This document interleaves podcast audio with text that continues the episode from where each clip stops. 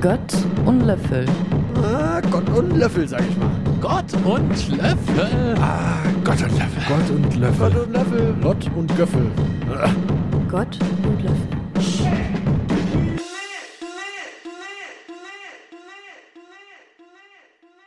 Hallo. Ähm, Luca, was geht? Jo, äh, nicht viel. Wie geht's dir? Gut, gut. Und dir? Wir haben jetzt hier äh, schon äußerste technische ähm, Veränderungen gemacht, weil wir unseren ersten gemeinsamen Podcast machen, nämlich, stimmt's? Ja, das stimmt. Äh, der heißt Gott und Löffel und ähm, ja, wir nehmen ihn jetzt zum zweiten Mal auf. Wie- Wieso heißt der Gott und Löffel?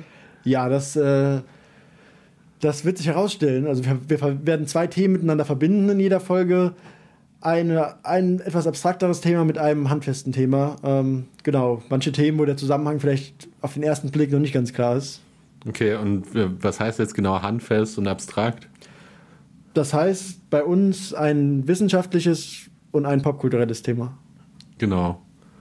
Ähm, kannst du mich noch mal kurz dran erinnern? Ich weiß, wir sind befreundet, aber äh, aus welcher Fachrichtung kommst du eigentlich? Mit, welchem, mit welcher Motivation willst du diesen Podcast hier machen?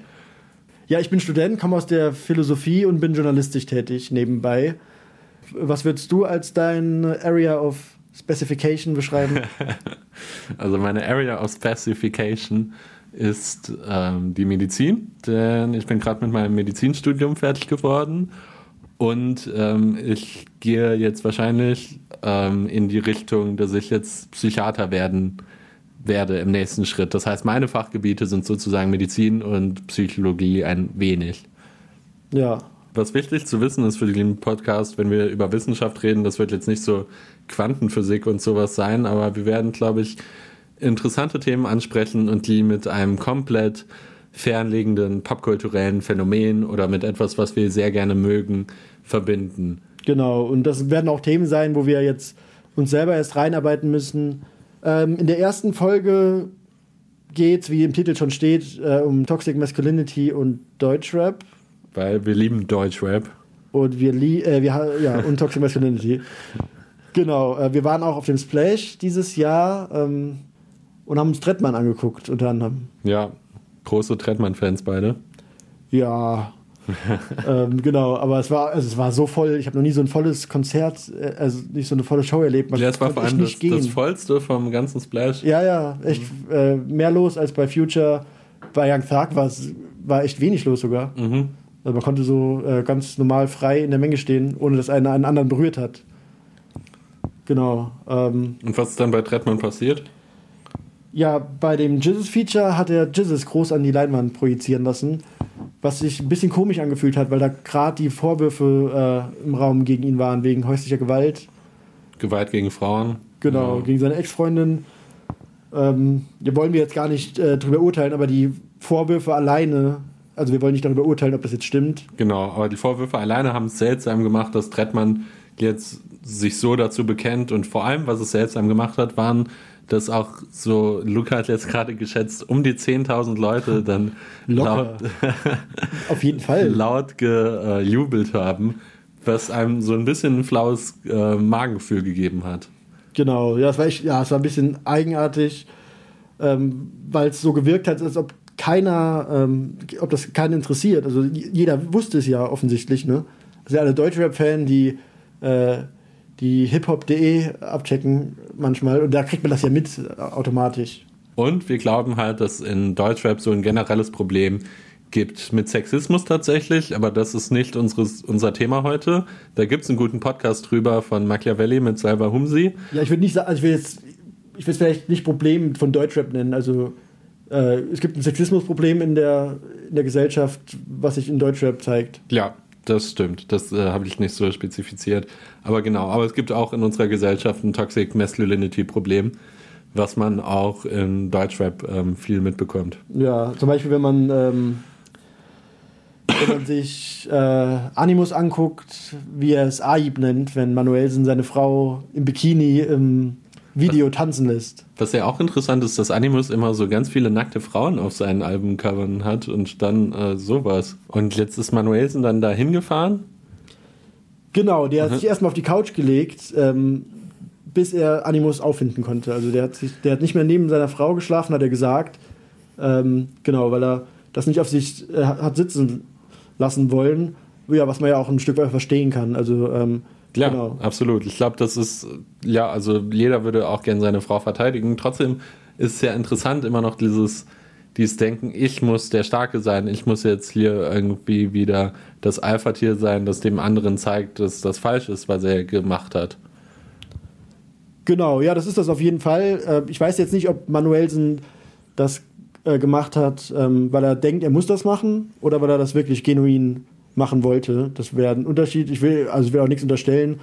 Äh, bin auch Manuelsen Fan an dieser Stelle. Ja. Ähm, genau, aber es ist auch auf jeden Fall ein sehr traditionelles, männliches, stereotypisches Handeln. Ähm, genau, aber ja, vor allem. Auch, was auch viel durch die Medien gegangen ist in letzter Zeit, war ja dieser äh, Kollega-Fall mit mhm. seinen Alphas. Und ähm, Kollega, für die, die das nicht wissen, ähm, Kollege hat so ein Motivationsmanagement äh, eröffnet und hat ähm, sozusagen Leute dazu gebracht, hauptsächlich junge Männer, ähm, dafür tausende Euro auszugeben, dass er ihnen Tipps gibt, ähm, wie sie besser ihr Leben schaffen können und wie man ein echter Alpha wird. Also in unserem Duktus ein richtiger Mann sozusagen. Ja, also ich, es waren, glaube ich, 2000 Euro äh, für die mhm. niedrigste Stufe. Das hat dann irgendwie mit eingeschlossen, ähm, einmal wöchentlich an dem Boss-Call teilzunehmen oder so.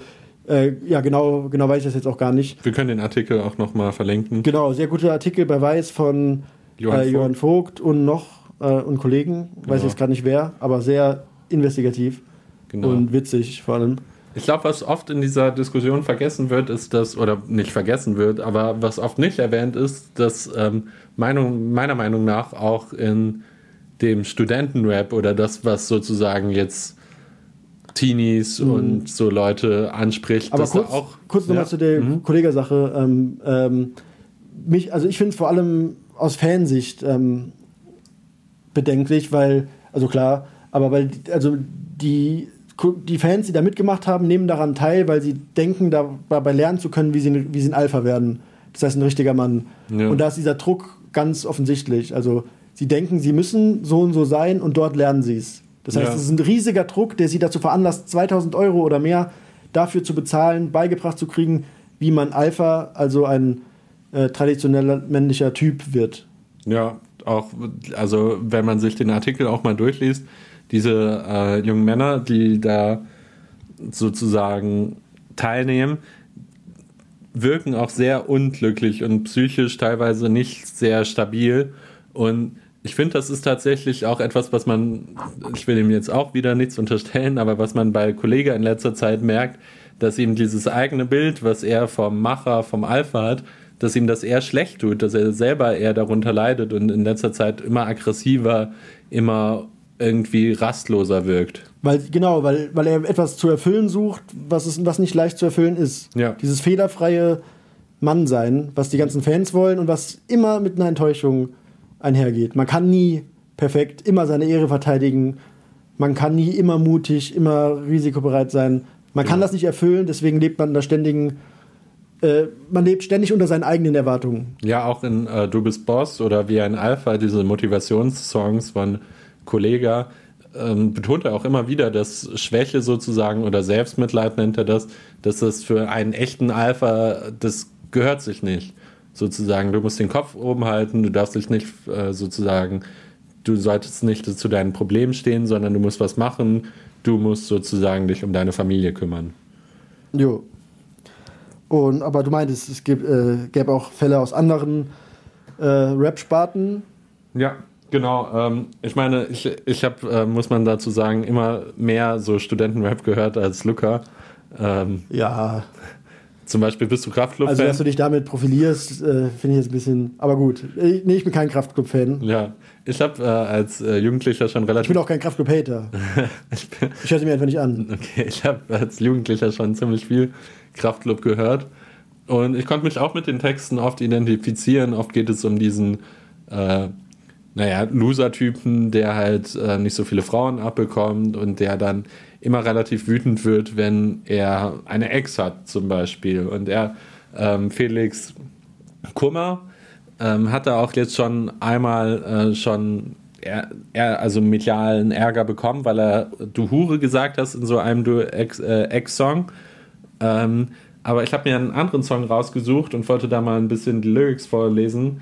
Der heißt äh, Mein Rat. Ähm, kennst du den Song? Nee. Okay, also auf jeden Fall geht es darum, dass äh, Felix sozusagen beschreibt, mein Rat, das ist in der Metapher, das ist meine Freundin. Und es gibt diesen Fahrraddieb, das ist der neue Freund von der Freundin, ähm, der hat sie mir gestohlen. Und interessant ist, also das ist schon per se vielleicht ein bisschen fragwürdig, ähm, da diesen starken Besitzanspruch zu haben und zu sagen, meine Freundin ist mein Rat. Ähm, auf jeden Fall gibt es die, den dritten Verse, der sehr interessant ist, wo er so beschreibt, ähm, und zu dem Fahrraddieb redet, doch ich weiß, du denkst an mich. Jedes Mal, wenn du im Sattel sitzt, fragst du dich, ob du es besser machst als ich, ob ich schneller war, vielleicht konnte ich länger fahren und du traust dich nicht zu fragen, aber denkst darüber nach.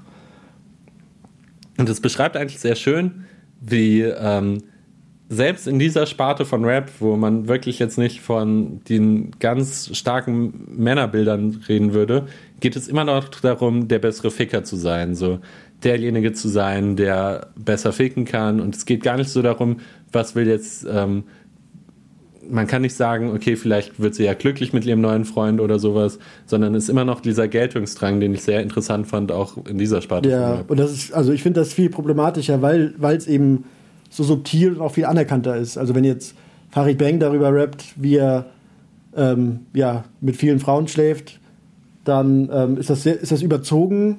Äh, ja, stimmt auch vielleicht, aber es ist eben nicht so, da wird jeder sagen, ah, der hat jetzt wieder gesagt, er fickt eine Bitch. Da wird nie, nie, niemals jemand sagen, ah, der hat gerade seine Frau irgendwie ähm, äh, despektierlich äh, umschrieben in einem ja, groschenpoetischen genau. Vers. Ja, absolut. Auch ähm, es gibt diesen Computiful Song von Crow auch, wo er beschreibt, wie er tindert und so sagt, ähm, dass sie ihm zu schnell antwortet. Und dadurch, dass sie ihm das Ding so leicht macht, ähm, schreibt er auf plötzlich, oh, ich krieg Panik und auf einmal kriege ich Panik und dreh ab. Ich wollte eigentlich gar nicht, dass es klappt, denn aus Maria wurde plötzlich eine Slut. Und nur weil er, also er, der ja ähm, viele Frauen sozusagen hat, beschreibt er ja in seinen Songs, findet es plötzlich, wie, dass sich sie wie eine Slut verhält, nur weil sie gerne anscheinend mit ihm schlafen würde. Wenn wir über Männlichkeit reden, beziehungsweise Crows Bild von Männlichkeit, ähm, ich finde, in dieser Diskussion ist oft das Problem, weil es ja viel, viel Gegensturm dagegen gibt. Also vor allem bei dieser Gillette-Werbung, mhm. ähm, wo es auch um Toxic Masculinity geht. Viele sind sehr empört darüber, viele fühlen sich angegriffen. Kurz vor die Zuhörer, die äh, Gillette-Werbung hat äh, darin bestanden, dass ähm, Männer dazu aufgefordert wurden, gewisse Eigenschaften weniger stark auszuleben, weil sie schädlich sind. Zum Beispiel, ähm, was, was war jetzt konkret in dem Spot nochmal? Ja, also zum Beispiel, dass man Frauen nicht ausreden lässt oder. Oder denen was erklärt immer und bevormundet.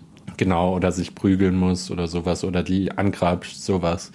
Genau, es hat viel Gegenwind gegeben und ich glaube, dass diese Diskussion oder dass oft ein Problem ist, dass man nicht genau definiert hat, worüber reden wir eigentlich. Und genau, was ist Männlichkeit eigentlich? Genau, äh, das werden wir versuchen zu erörtern nach, den, nach den ersten Song, nach dem ersten Song, den wir spielen. Ja. Oder den wir empfehlen, weil wir es ja hier nicht ähm, spielen dürfen. Was hast du denn mitgebracht? Ähm, ich habe etwas mitgebracht, was in der Modus Mio Playlist auch stattfindet, weil die auch meiner Meinung nach zu oft kritisiert wird. Ähm, da sind gute Rapper drin, die auch das Feuilleton, Feuilleton feiert und die auch sehr gut lyrisch sind. Einer davon ist Trettmann, den wir schon angesprochen haben. Ähm, wen ich auch sehr gut finde, einer meiner Lieblingsstraßenrapper momentan ist Kalim. Und er hat vor ein paar Jahren dieses Album rausgebracht, Odyssee 579. Und da würde ich den Song Milligramm, also MG, empfehlen. Und ich habe Moneyboy Perkys mitgebracht.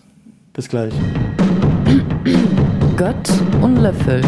Ah, Gott und Löffel, sag ich mal. Gott und Löffel. Ah, Gott und Löffel. Gott und Löffel. Gott und Löffel. Gott und Göffel. Ah. Gott und Löffel.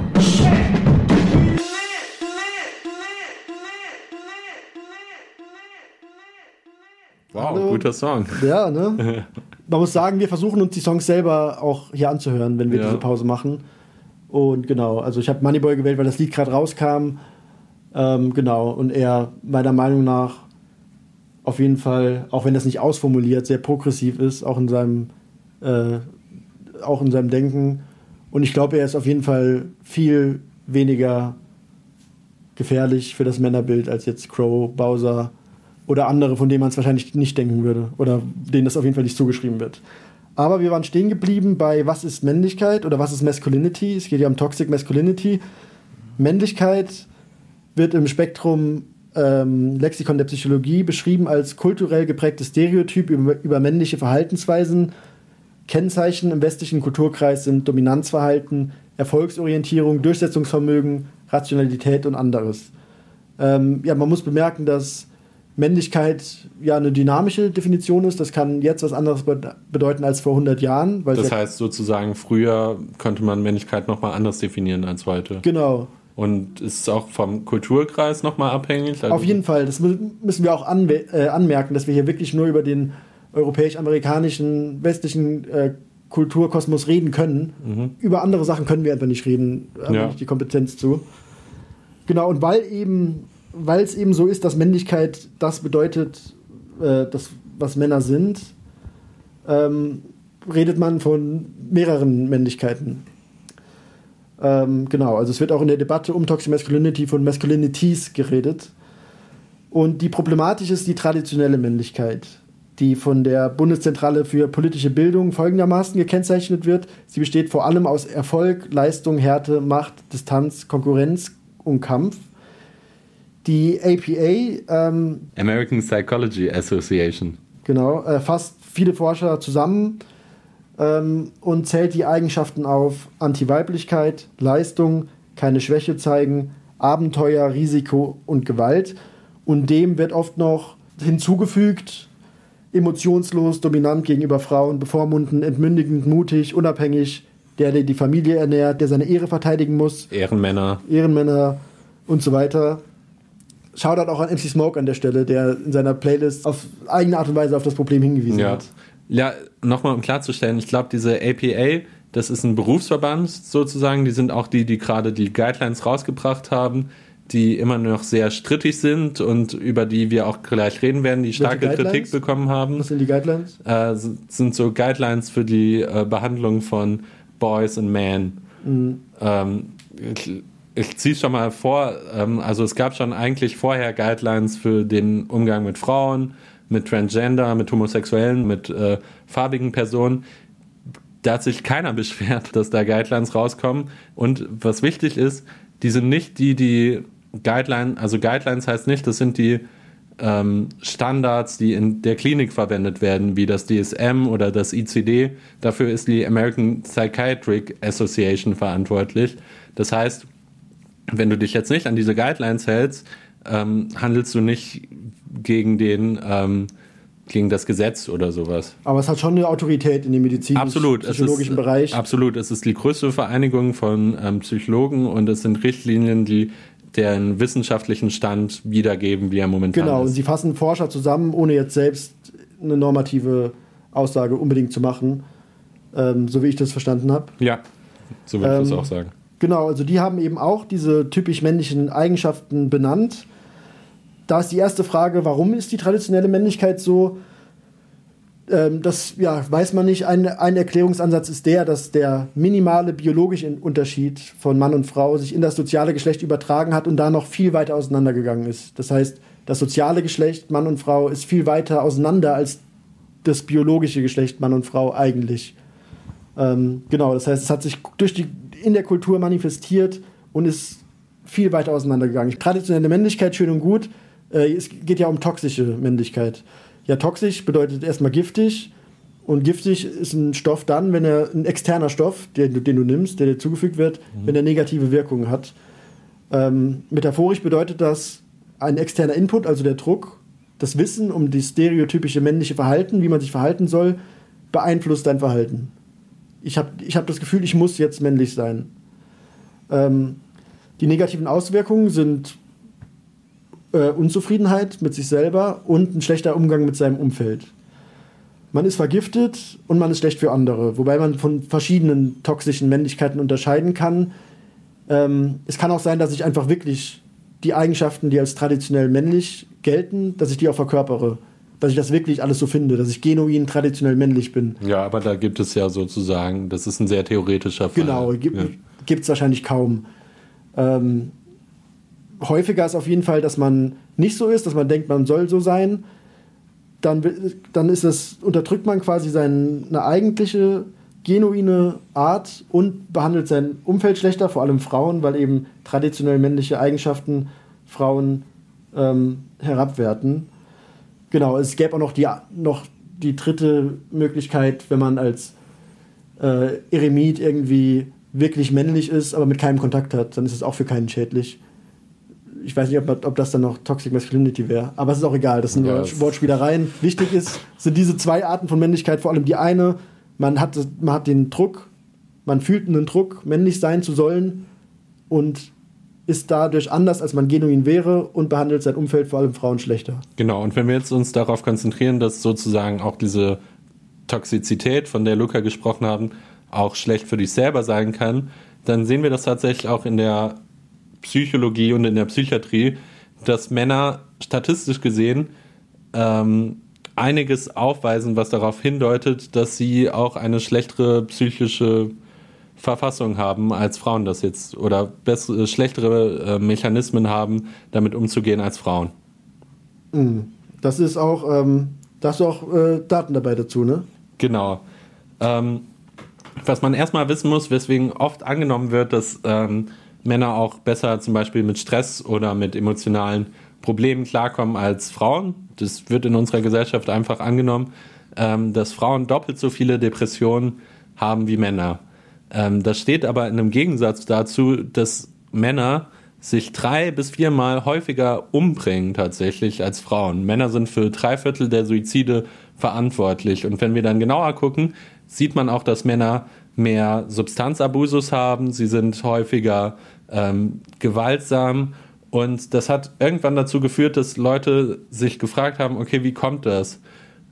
Wie kann das sein, dass Männer sozusagen zu 90 Prozent in Gefängnissen der Insassen, das sind zu 90 Prozent Männern. Und das hat zu dieser ersten Studie geführt von Cupers, ähm, der beschrieben hat, wie ähm, vielleicht der Prison Code, ähm, der, dieser sehr starke Kodex, wie man sich verhalten hat, alles einfach nur eine übertriebene Version der weit verbreiteten ähm, männlichen traditionellen Kodexarten ist.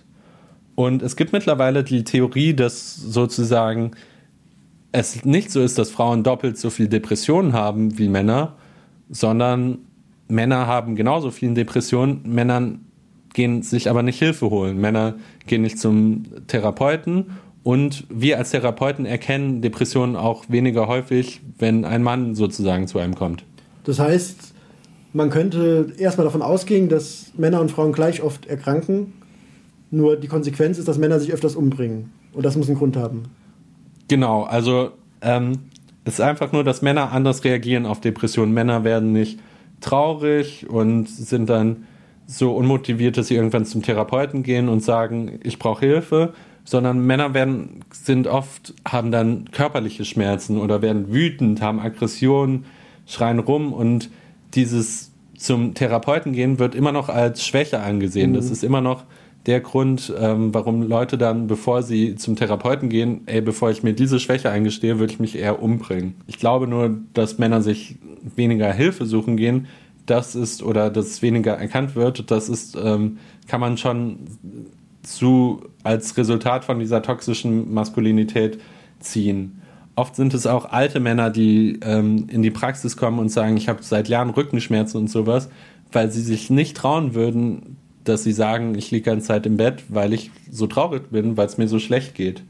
Ähm, es gibt sogar Versuche mittlerweile, dass man die Skalen und Fragenbögen, ähm, die man nimmt, um Depressionen zu erheben, ändert für Männer. Dass man anders fragt, okay, wie ist eine männliche Depression nochmal anders von einer weiblichen Depression. Ähm, das Interessante ist auch, dass diese ganzen Studien und Ergebnisse, die sind alle von 2003, 2005, als diesen ganzen Diskurs mit äh, MeToo und ähm, das, was jetzt unsere Kritiker gleich sagen werden, dass es das noch gar nicht gab damals. Und schon damals hat man gesagt, es gibt ein Problem mit dem Verhalten, wie sich Männer sozusagen mit ihren psychischen Problemen auseinandersetzen. Genau, und wenn ich dich jetzt richtig verstanden habe, ist es so, dass Männer bringen sich öfters um. Aber man, könnte, man sollte nicht davon ausgehen, dass Männer öfter psychisch krank werden. Das heißt, die, das Problem muss dazwischen sein. Das liegt daran, dass Männer keine Schwäche zeigen können und eher abgeneigt dagegen sind, zum Therapeuten zu gehen und eine psychische Krankheit behandeln zu lassen, weil das eben als schwach gilt. Genau, und wo es auch mehrere Studien gibt, die tatsächlich diese ähm, typischen männlichen Eigenschaften, die du gerade genannt hast, wie Dominanz und ähm, für seine Familie sorgen, Self-Reliance, ähm, Playboy sein, die werden, kann man äh, in der Statistik kann man die wirklich korrelieren mit depressiven Symptomen bei jungen Männern und auch äh, bei anderen Männern. Ja, das wäre ja auch das, was man jetzt intuitiv äh, gesagt hätte. Die, und die Studie belegt dann genau das, was man vermutet hätte. Also, ja. dass es schädlich ist, ähm, dass es schädlich ist, wenn man keine Schwäche zeigen mag. Genau. Das ist einfach, genau, dass es für die Gesundheit schlecht ist und das steht auch in dem ähm, ähm, Lexikon für medizinische Psychologie, was ich hier habe, dass eben androgyne Rollenbilder besser für die psychische Gesundheit sind als das klassische Dichotome weiblich-männlich. Ähm, genau, ich glaube, aber das ist eine super interessante Konsequenz, weil das heißt im Einzelfall, dass es gesund ist, wenn ich mir jetzt mal einen Rock anziehen würde oder ein Bikini. Ich glaube, das ist ähm, ein interessanter Vorschlag und ich, äh, das, das, sollten eh mehr Männer machen. Aber wenn wir so. überlegen, es gibt eine Korrelation im Moment in den Studien, wir haben noch keine Kausalität ja. festgestellt. Die APA sagt das auch klar in ihren Richtlinien. Es ist nicht auf jeden Fall anwendbar. Es ist nicht immer, es geht nicht um alle Formen der Männlichkeit. Es ist einfach nur als Therapeut kann man den Patienten, wenn es sich um so einen älteren Mann handelt oder um so einen traditionellen Mann, kann man fragen, vielleicht sollten sie ihre Rollenbilder nochmal hinterfragen. Vielleicht kann man da nochmal ansetzen. Und das ist alles, was die APA gesagt haben. Umso krasser ist eigentlich die Reaktion, die mediale und auch auf YouTube. Wollen Bevor wir, wir dazu kommen, würde ich sagen, äh, spielen wir noch einen Song. Das wollte ich gerade auch vorschlagen. Okay, ich habe äh, Brutus Brutalus mit Keine Haftung mitgebracht. Äh, ein Lied, in dem er über die Gefahren von Anabolika aufklärt und sich als Verkäufer aus der Haftung nimmt. Was hast du mitgebracht? Ähm, ich habe ähm, einen französischen Song mitgebracht. Es ist ein sehr ähm, wütender Song, ist einfach, ähm, ich finde, genauso wie weiblicher Rap sein kann. Und wir haben sehr gute weibliche MCs in Deutschland, Unique, Kiki, aber auch in ähm, Amerika und England mit Lil Sims und sowas. Aber hier nehme ich den Song äh, les putes aus dem fantastischen Film ähm, Raw auf Englisch oder Graf auf Französisch von Orti. Gott und Löffel. Ah, Gott und Löffel, sag ich mal. Gott und Löffel. Ah, Gott und Löffel. Gott und Löffel. Gott und Löffel. Gott und Göffel. Ah. Gott und Löffel.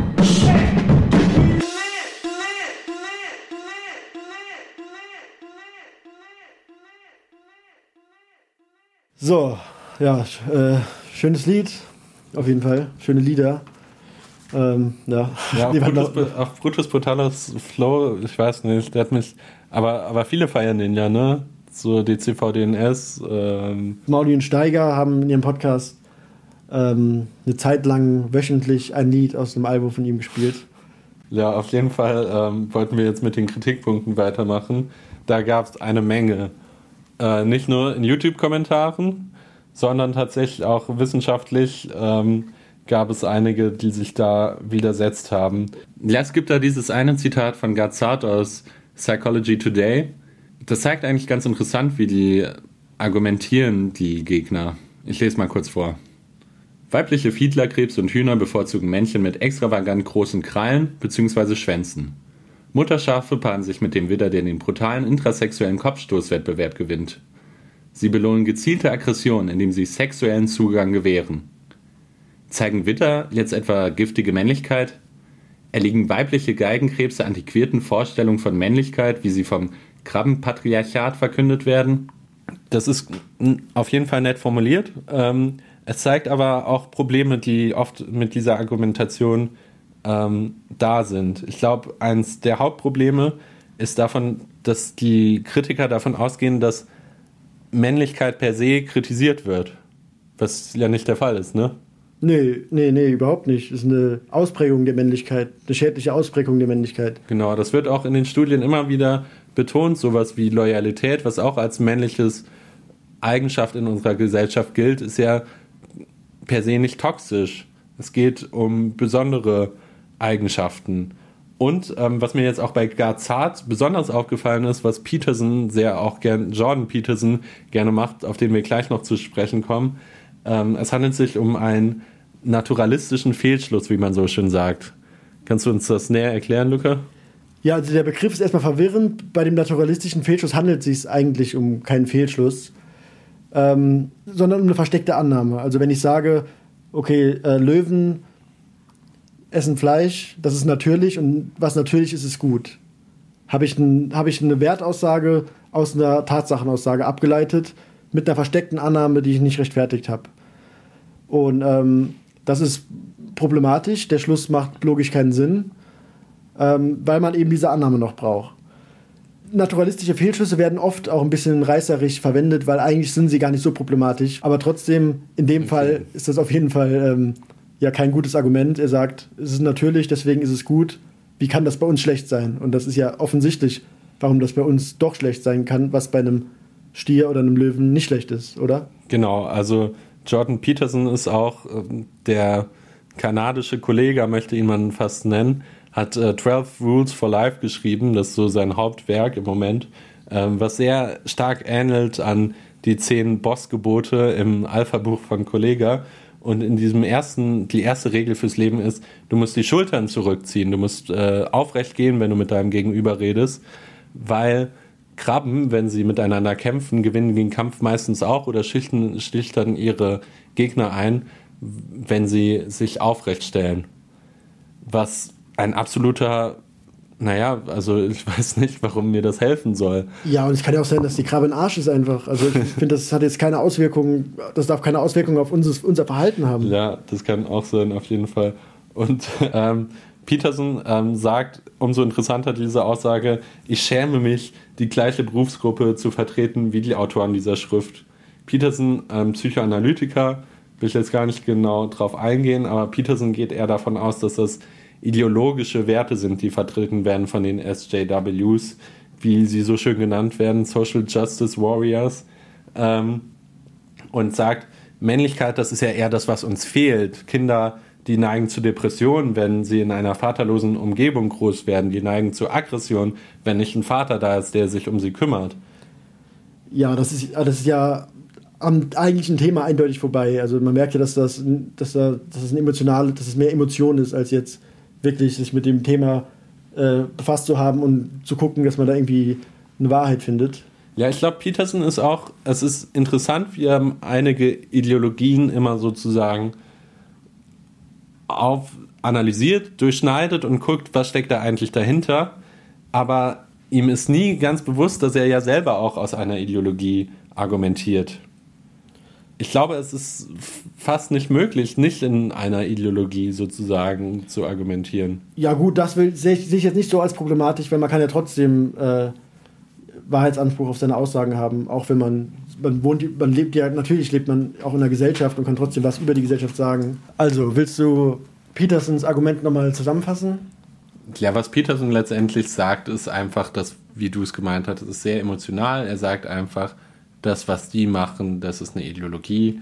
Ich glaube nicht, dass ähm, Männlichkeit per se toxisch ist, was ja sagt wir, ja auch keiner. Sagt ja auch keiner. Und er meint halt, vielleicht gehen letztendlich dann weniger auch diese traditionellen Menschen, äh, traditionellen Männer auch weniger häufig zu Psychologen, eben weil diese Richtlinie rausgekommen ist, was natürlich dann wiederum ein interessanter Punkt ist. Aber ich glaube, dass die traditionellen Männer dann weniger zum Psychologen geht, liegt nicht an der Richtlinie jetzt per se, sondern eher daran, wie er und seine Kollegen halt dazu äh, reagiert haben. Er sagt, in Zukunft werden diese traditionellen Männer ähm, noch weniger zum Psychologen gehen, weil dieses, weil diese Richtlinien so ähm, Ideologie geprägt sind. Und er regt sich schon furchtbar darüber auf, dass Gender und Cisgender definiert wird. Und er sagt, das ist alles soziologischer Konstruktivismus. Es gibt biologische Unterschiede. Männer reagieren eben nun mal schlechter, äh, reagieren immer, sind resilienter gegenüber Stress und Distress und können deswegen weniger häufig sowas wie eine Depression entwickeln, weil sie einfach. Genau, also deswegen sind sie in der Vergangenheit zum Beispiel weniger oft zum Psychologen gegangen, genau, weil sie deswegen, einfach weniger anfällig dafür sind. Genau, weniger das ist eine anfällig Erklärung für Depressionen. Für genau. den Fakt, dass sie Männer we weniger oft dahin gehen. Genau, was ein Fakt ist, ja. Wer auch noch Kritik geübt hat übrigens, war ähm, der Lieblingsphilosoph der von Russia Today, ähm, Zizek. Genau, eigentlich ein stabiler Philosoph, aber das Argument, muss ich sagen, ähm, ja, war Wobei er ja auch äh, sich sehr dafür ähm, eingesetzt hat, dass man Trump wählen sollte und nicht Clinton damals. Ja, ja, also er, ist, er po- polarisiert sehr. Ähm, das Argument über Toxic Masculinity fängt damit an, dass er nicht versteht, warum die Eigenschaften denn männlich sind. Also er zählt drei Eigenschaften auf: ähm, Emotionen unterdrücken, äh, keine Hilfe annehmen und risikobereit sein. Äh, da führt er die beliebte Einmannstudie an. Er kennt nämlich mehr Frauen, die das, ähm, die das so machen. Das Problem ist, dass ähm, diese Eigenschaften auch, also er hat schon einen Punkt da drin, dass diese Eigenschaften sicherlich auch manchmal gut sein können. Er beschreibt ja auch, wie, ähm, dass man in Stresssituationen dann oft Risiko eingehen muss, weil es die Situation eben erfordert. Ich glaube, das ist da, wo er seinen ähm, Logikfehler macht, einfach, weil im psychologischen Begriff von krankes Verhalten muss man ja auch immer den Kontext sehen. Zum Beispiel Angststörungen. Also Angststörungen sind ähm, die übertriebene Angst, dass man sozusagen jeden, jeden Tag zu Hause sitzt und Angst hat, äh, es könnte irgendwas Schlimmes passieren. Angststörung heißt nicht, Angst per se ist was Schlechtes. Wenn du jetzt zum Beispiel ähm, einen großen Bär vor dir siehst, wie Kollege im Das ist Alpha-Video, dann ist es ein wirklich sehr gesundes Gefühl und auch eins, was vom Körper so, also es wäre pathologisch, wenn du da keine Angst hättest und deswegen ist es ein sehr gesundes Gefühl. Ja, und er macht halt den Fehler, dass er denkt, diese Eigenschaften an sich seien toxisch. Genau. Aber toxisch ist es ja erst, wenn die zu einem gewissen Grad äh, ausgeprägt sind, so dass sie toxische Auswirkungen haben. Daher kommt das, der Begriff Toxic in Toxic Masculinity. Genau. Und nicht, dass äh, männliche Eigenschaften toxisch sind, sondern wenn sie toxische Wirkungen haben. Genau, Kupers beschreibt das auch in seiner ähm, Gefängnisstudie eigentlich ganz gut. Es ist okay, Respekt einzufordern, aber das Ausmaß, in welchem die Männer, die immer wieder ins Gefängnis kommen wegen ihrem aggressiven, physischen, Gewalt verbreitenden Verhalten, ähm, Respekt einfordern, ist eben toxisch, weil sie sozusagen es nicht mal sich nehmen lassen würden, dass jemand schief anguckt oder ihn ähm, den Weg sozusagen schneidet. Ja, genau. Also ich denke, er, er missversteht den Begriff Toxic Masculinity da eigentlich. Äh, da eigentlich. Er, er räumt, also was er gut macht, er räumt tatsächlich dann auch ein Argument der Gegenseite ein und das wollte ich auch kurz vorlesen, weil das gut ist. Das ist von Georges Monbiot in The Guardian, ähm, der sagt, warum lieben so viele Männer Jordan Peterson und hassen die Gillette-Werbung? Wenn sie wirklich stark wären, müssten sie ihre Viril- Virilität doch nicht unter Beweis stellen. Und das ja das, äh, da sagt Cicek, das stimmt und es ist ein gutes Argument. Warum, wenn man so männlich und so stark ist, warum fühlt man sich dann von solchen kleinen Eskapaden so schnell angegriffen? Es zeigt ja eigentlich eher, dass man da schon einen sch- schwachen Punkt getroffen hat. Ja, Einen, wunden, einen wunden Punkt getroffen hat. Ja, und was auch oft äh, unterschlagen wird, ist, dass eine Thematisierung von Toxic Masculinity ja auch Vorteile hat für den Mann, weil man äh, pathologisiert ja den Begriff damit etwas und äh, stellt ihn als Indikator von äh, psychischen Gesundheitsschäden dar, was, ja, was ja gut ist für den Mann. Ne? Wenn man sagt, okay, ähm, man leidet darunter, man ist nicht der Schuldige, sondern man leidet auch darunter und natürlich das Umfeld leidet auch und in dem Fall ist dann der Mann der Schuldige, aber er ist eben auch Betroffener. Ja, genau. Also wenn ich, ich kenne das nur wirklich allzu gut von mir in der Jugend, wie oft ich mich da in meiner Männlichkeit auch angegriffen gefühlt habe oder wenn ich gedacht habe, okay, es ist jetzt unmännlich, auch im Bett Probleme zu haben oder dass man teilweise, wenn man sehr emotional war und geweint hat, dann, dann hat man darunter gelitten, unter diesem Rollenbild, was du als Junge schon lernst. Ich glaube auch, dass, dass, dass es immer noch Leuten schwerfällt, sich zu outen, dass das nicht eben so nebenbei passiert, wie das eigentlich sein könnte oder schön wäre, wenn es so wäre, sondern es ist immer noch eine Überwindung, weil dieser, ja, weil der kulturelle Druck da ist. Ja, Homophobie wird auch oft als Folge von Toxic Masculinity genannt. Eben weil es dann als unmännlich gilt, mit anderen Männern Sex haben zu wollen. Ja, vielleicht ist auch das die Charakterisierung von Toxic Masculinity als etwas, was den Mann betrifft, auch schwierig für einen Mann, der keine Schwäche zeigen will, das anzunehmen. Ja. Deswegen ist es, äh, ja, also die traditionell männlichen Eigenschaften verhindern ja, dass man das annimmt, dass das ein Problem ist. Ja. Ich glaube auch, es wird uns letztendlich wahrscheinlich schon allen besser gehen, wenn wir einfach, wenn wir das nochmal verändern. Genau, und um jetzt nochmal zurückzukommen auf unser popkulturelles Thema. Ähm, ja, in Deutschland äh, scheint das präsent zu sein. Da werden die alten Männerbilder noch nicht so sehr aufgebrochen, im Gegensatz zu Amerika zum Beispiel, wo das schon recht häufig passiert ist. Da wurde das Rollenbild schon öfters aufgebrochen als mhm. Deutschrap. Klar, in Amerika gibt es auch eine viel heißere Debatte und wenn man sich die Kommentare ansieht, gibt es auch viel mehr äh, äh, Gegner. Ne? Da gibt es viel mehr Peterson-Jünger, ja. äh, die dann dieses Gillette-Video ja. so krass schlecht bewerten auch. Ja, aber was interessant ist, weil das äh, Rollenbild in Amerika scheint sozusagen ähm, noch stärker in die Richtung des Traditionellen zu gehen. Ähm, das Rollenbild der amerikanischen Rapper und der Rap-Community allerdings nicht. Kannst ja. du dir das irgendwie erklären? Also die Popkultur als äh, Vorreiter, äh, dass die eine Vorreiterrolle haben, das, das könnte ich mir vorstellen. Dass da einfach viel ja. antizipiert wird, was gesellschaftlich erst später passiert oder generell in der Kunst, dass Kunst auch äh, äh, auch da wirklich Maßstäbe setzen kann. Aber zum Beispiel, es gibt ja jetzt Lil Nas X, der ähm, mit seinem größten Hit so auch ähm, sich geoutet hat.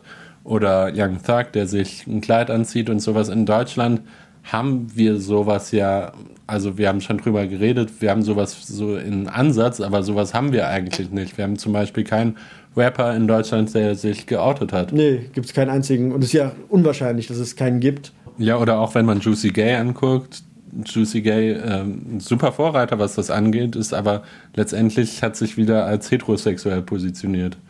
Genau, er hat das nochmal richtig gestellt. Er ist aus der Rolle gefallen, was auch mhm. schade wäre.